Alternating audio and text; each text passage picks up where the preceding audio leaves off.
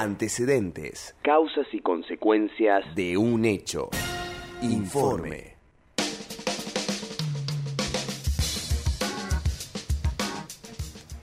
Bien, llegó la hora, como lo anunciaba Jonathan Lucas Gómez en nuestra copetería, de hablar de un informe eh, de algo que se estuvo hablando afortunadamente bastante y de lo cual se escucharon eh, bastantes opiniones en torno a que es eh, la ley de etiquetado frontal y publicidad de los alimentos y bebidas destinadas al consumo humano, que tuvo media sanción en la Cámara de Senadores eh, el mes pasado. Digo el mes pasado como si hubiese pasado mucho tiempo, básicamente hace un par de días. ¿Qué mes estamos? Estamos en noviembre, o sea, fue el mes pasado. El mes pasado eh, tuvo media sanción eh, con 64 votos afirmativos, 3 negativos y ninguna abstención. Bueno, eh, en el Senado esta ley, vamos a nombrar quiénes eh, fueron las personas que votaron negativamente.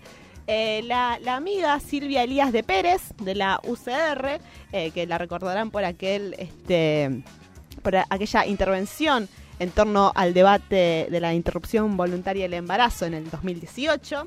Eh, Beatriz Mirkin del Frente de Todos, de Tucumán, y Clara Vega, que es del Interbloque Parlamentario Federal. eh, Yo no fui, yo no fui. Sí, fue usted, señora, quien ingresó, detalle, por Juntos por el, eh, por el Cambio a la legislatura, pero ahora armó como un bloque separado por La Rioja. Bueno, eh, los autores del proyecto también, lo importante, antes de continuar con, con esta cuestión.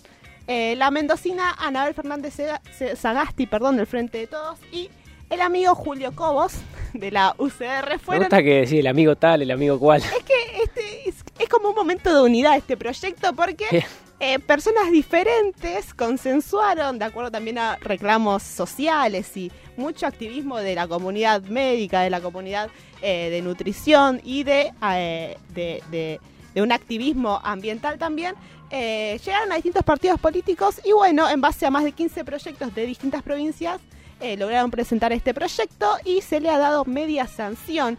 Esta ley tiene eh, muchos objetivos muy claros que básicamente, brevemente para explicarlo de manera rápida, consta en que vos vas a ir a supermercado, Hmm. lo que sea, agarrás el paquete, acá tengo un paquete, efectos de sonido en vivo. Bien. Agarrás un paquete y el total del paquete de la tapa del frente, un 5% tiene que estar representado con octágonos negros la información nutricional del alimento. Vos actualmente agarrás, este voy a dejar el, el efecto de sonido Sí. al costado para que Jonathan no me mate. Y es pura figurita, digamos. O Es sea, pura figurita, puro packaging, eh, marketing y demás.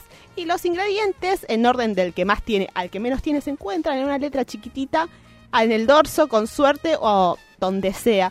Bueno, esta ley lo que, lo que plantea es que esos, eh, esas figuras negras delante con que, que representen un buen- una buena proporción de- del paquete eh, digan este contiene exceso de sodio contiene Claro. cafeína apto no apto perdón para niños no consumir eh, en adolescentes y demás cuestiones es básicamente para impulsar eh, la soberanía y sobre todo la seguridad alimentaria y poder ser conscientes de qué es lo que comemos eh, cuando comemos algo sí, sí, porque si vos leyeras más seguido lo que tienen las cosas que, con- que consumimos que no son alimentos sino productos, Claro. ves la diferencia, digamos. Exactamente, exactamente. Eh, ¿Me das pie para escuchar el primer audio?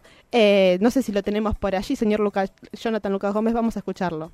Hubo como durante cuatro años mucha resistencia porque, bueno, el lobby de la industria sucede, porque hay temores concretos de si puede llegar a impactar esto en términos económicos. Se trataba como un poco de que podíamos llegar a ser medio talibanes en, en la selección y que se puede llegar a demonizar alimentos, pero esos no son más que mitos, porque en realidad no son alimentos, son productos. Y lo que necesitamos en realidad es que el Estado, a través de la aplicación de esta ley, genere digamos, nos garantice el derecho a la información honesta y clara y efectiva.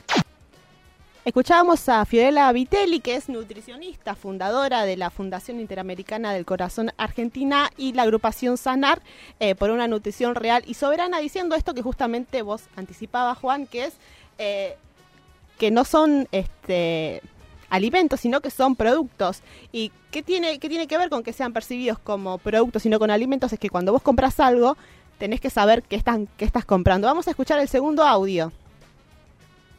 Simplemente lo que estamos haciendo hoy es hablar de etiquetado. Etiquetado te va a mostrar diferentes tipos de excesos en azúcares, en grasas, etiquetados que hoy no están en los productos que se consumen. Y digo productos porque en muchos casos hasta se tienen dudas si son realmente alimentos. En las discusiones surgió que las familias argentinas están sometidas a lo que las góndolas les muestran y en su gran mayoría son productos y no necesariamente alimentos. Siguiendo en la misma línea, el senador Matías Rodríguez de Tierra del Fuego por el Frente de Todos sigue en esta línea también eh, de la responsabilidad de las empresas eh, a la hora de usar este empaquetado que tiene que eh, ser responsabilidad de los fabricantes, según el artículo 4 de este proyecto de ley que se envió. Y también este artículo 4 en el inciso C tiene un detalle que para mí es fundamental que es que debe aclarar si contiene o están compuestos por organismos modificados genéticamente. Esto es fundamental porque nunca accedemos 100% a la información de lo que consumimos y este empaquetado y demás cuestiones eh, reforzarían, también harían eh, un menos trabajoso el esfuerzo cognitivo a la hora de ver qué estamos comiendo. Vamos con el tercer audio. Sabemos que las empresas pueden hacer lo que se les está solicitando en, este, en, este, en esta ley, en este proyecto.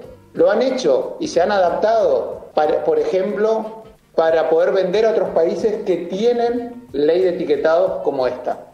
Empresas argentinas ya se han adaptado y rápidamente para poder hacerlo y para no perder esos mercados. Hoy le estamos pidiendo mayor responsabilidad, le estamos pidiendo responsabilidad sobre la salud de los argentinos y argentinas. Y también le estamos pidiendo mayor honestidad. Mayor honestidad es lo que pedía Matías Rodríguez, ahí lo escuchábamos en el último de los audios.